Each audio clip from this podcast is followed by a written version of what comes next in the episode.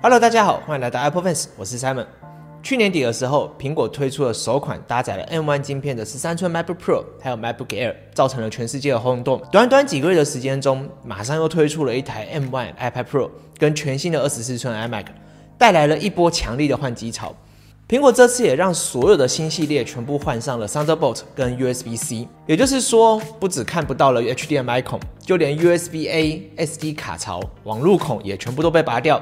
iMac 当然也都不例外。所以就现阶段来看，转接器这个东西就已经变成是一个必备的产品。但市面上的 USB-C 转接器这么多种，我该怎么去挑选一款最适合自己的 USB-C Hub？今天呢，我们就来跟大家聊聊 USB-C 转接器到底该怎么挑选。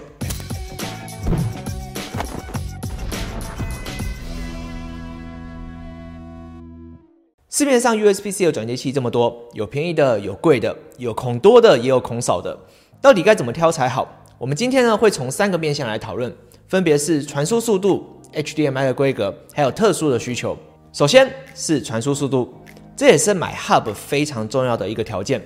一般来说，规格比较差的 Hub 传输速度呢都只有五 GB per second，也就是 USB 三点零或者是通称的 USB 三点一 Gen One 的速度。这两个名称不同，但其实呢，它是一样的东西。USB 三点零是在二零零八年的时候推出了，已经超过了十年的时间，所以这一类的 Hub 它的价格当然就是会比较便宜一点。那目前正准备开始普及的规格是 USB 三点一 Gen Two，传输速度呢可以达到十 GB per second，是上一代的两倍快。这样说大家可能没有什么概念，我就直接做一个比较给大家看。我们用 Monitor Mate 出的 CX One Gen Two 来为例。它的侧边有三个孔，包含了两个 USB A 跟一个 USB C，然后全部都是用三点一 Gen Two。我现在把一个一百二十七 GB 的影片呢，透过 CS One 拉到这一颗 USB 三点一 Gen Two 的硬碟里面，它只要花短短的三分钟就帮我解决掉了。如果是用一般的转接器的话，放到同一颗硬碟里面，就得花上六七分钟的时间传输，整整差了一倍以上。这个时间差，大家可能会想说，哎，只差三四分钟，应该没有差什么。但是随着档案越大，差的就会越多。所以说，如果你要提高你的工作效率的话呢，选择像是 CS One 这种有支援 USB 三点一 Gen Two 的转接器呢，自然可以帮你节省很多时间成本。除了 USB 界面需要注意传输速率以外，记忆卡呢，它专用的 SD 卡槽当然也需要注意。现在相机的照片随便一张都是两千多万画素，如果是拍 RAW 的话，它的大小一张就要五十几枚。拍摄影片也大多是用四 K 六十帧在拍，档案更是大得非常吓人。如果是 SD 卡的传输速度太慢的话呢，那真的非常浪费时间。目前市面上比较便宜的 SD 卡，它的规格是 UHS One。这个 UHS One 它的理论上传输速度呢可以达到一百零四 M 每秒，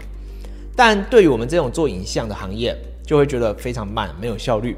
所以我们会选择使用开始普及的这个 UHS Two 的规格。它的传输速度就更高了，可以达到三百一十二 M 每秒，比前一代还要快了三倍。相信这样讲大家应该都没有什么概念，我就再用这个 CS One Gen Two 来跟大家做一下示范。它同时支援了 SD 四点零跟 UHS Two。假如今天用五千张弱档的照片来传输，用 UHS One 的读卡机的 Hub 呢，读出来的时间会需要用到十分钟以上才能够完成。那假如是透过有支援 UHS Two 的 CS One 的话，只要用三分钟就可以完成了，差别是非常的大。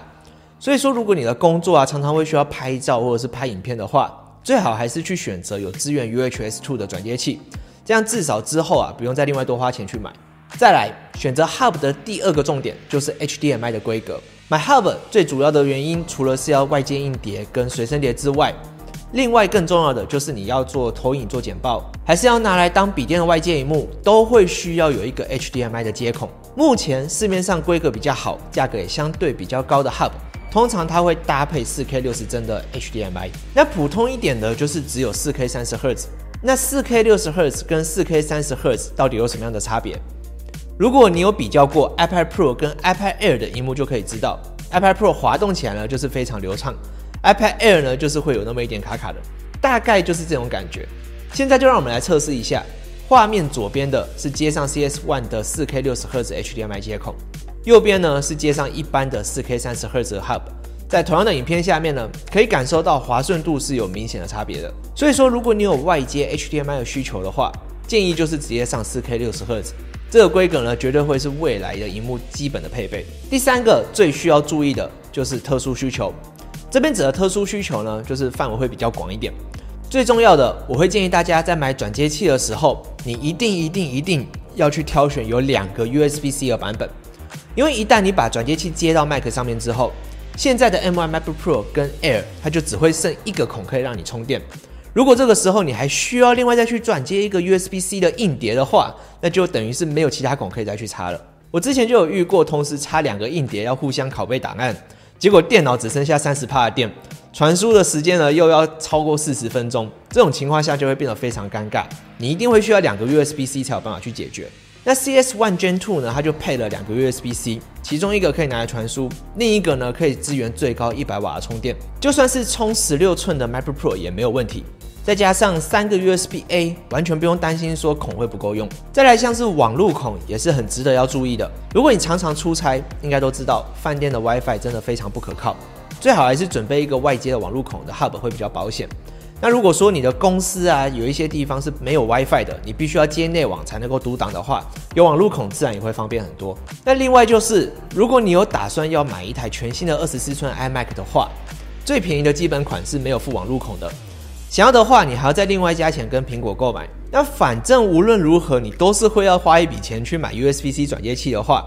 也就不用特别在苹果官网去加购，直接选择像 CS One 这种备有网路孔的 Hub，反而还能够帮你减轻负担。再来，如果你是打算要让 Mac 跟 iPad 共用的话，可以考虑选择像是这种有音源孔的 Hub。现在 iPad Pro 啊跟 iPad Air 都已经把音源口给拿掉了。需要使用有线耳机的时候，有个能够接音源线的 Hub，自然帮助也就会很大。加上这款 CS One Gen Two 呢，它还有十七公分的传输线，搭配 iPad 的键盘使用的时候，可以让你平稳的放在桌子上，不会挂个尿袋在那边啊，看起来就是很奇怪，不小心碰到的话还会断线。最后当然就是颜值了，多合一的 Hub 通常它的外形都是千篇一律啊，没有什么样的特色。但 CS One 呢，它这个四个边角都有特别设计过的造型，加上铝合金材质的外壳，也不会像苹果原厂的那种白色塑胶的转接器，啊用了久了就会变得刮得乱七八糟。除了它的辨识度高以外，还真的算是蛮好看的。整体的质感跟 Mac 搭配起来呢，也是蛮不错的选择。好，那我们来总结一下，挑选 Hub 的条件：第一是要你的 USB 传输速度可以达到 USB 三点一 Gen Two；第二呢是你的 SD 卡槽要选择 UHS Two。第三就是选择四 K 六十赫兹的 HDMI，第四就是你选择的 Hub 至少要两个 USB-C 的孔，跟最后充电瓦数最好就是越高越好。再来像网路孔、音源孔这种东西，就是依照你的需求去选择吧。基本上就是这个样子。如果你看完之后觉得要自己去慢慢挑选很麻烦的话，可以试试看我们这次举例用的 Monitor Mate CX One Gen 2，它具备了所有应该要有的功能。我会把它的购买链接呢放在影片的下方描述栏。现在有早鸟优惠，赶快去看看吧。那这就是今天的影片介绍。看完之后，你有没有打算要去购买什么样的转接器呢？在底下留言来告诉我们吧。如果你喜欢我们的影片的话，我们在每周二跟每周四的晚上九点定时更新，带来各式各样的苹果教学跟产品开箱介绍。想要看到更多精彩的内容，别忘了按下喜欢，并且订阅我们的频道，同时按下铃铛钮来取得第一时间的更新。这里是 Apple Fans，我们下部影片见